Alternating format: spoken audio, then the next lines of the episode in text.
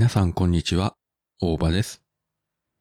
本日配信されましたディズニープラスのロキ第3話、早速見てまいりました。いやまあ、第2話のラストがあんなラストだったのでどうなるかと思いきや、もう全くあの、予想がつかない展開で、あれよあれよという間にあっという間に見終わってしまったと。いう感じですね。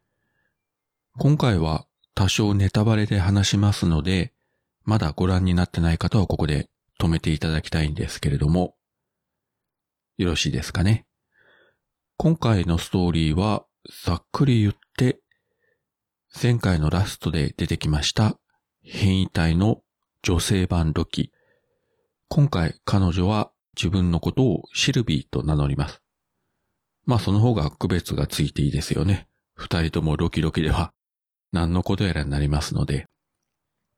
で、ざっくり言えば、ロキとシルビーの珍道中と言いますか。まあ元は同じロキらしいんですけれども、この二人の関係というか、このシルビーの正体的なところが、本当の意味ではよくまだわからないですね。どうも話を聞いてると、我々が知ってるロキとはまた違う存在のようでもありますし、このあたりはまた次回以降明かされていくのかなと思うんですが、そして何より、まだ視聴者にとっても謎が多い TVA という組織なんですが、これもまた決して正義の味方というか、額面通りには受け取れないような存在だということが少しずつ出てきます。さらにですね、この第3話、後半のビジュアルがすごいですね。これ本当に映画じゃないの？テレビなの？ドラマシリーズなの？と疑うような怒涛のビジュアルが展開していきます。本当にどれだけ予算かけてるんですかね。さらにさらに第3話のラスト。え？ここで、本当にここで終わるの？どうするの？え？というようなラストになっておりますので、来週の水曜日が来るのが待ち遠しいですね。ネットフリックスなんかは、オリジナルドラマとか、アニメとか、全話一挙配信というのをやってますけれども、ディズニープラスは毎週1話ずつなんですね。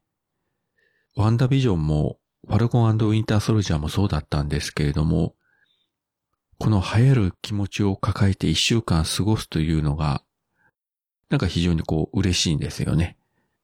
なので、一挙配信はせずに毎週1話ずつで配信していってもらいたいなと個人的には思ってます。でもやはり、えー、1週間に1話ずつなので、空いた時間に映画のロキをまた見ようかなと考えてます。早いもので全6話のロキ、これで、えー、半分が終わりました。後半戦どうなっていくのか。どうもですね、情報によるとシーズン2もあるんじゃないかみたいな話も出てるようなんですけれども、とりあえず残り3話、テレビの前で正座して待っておきたいと思います。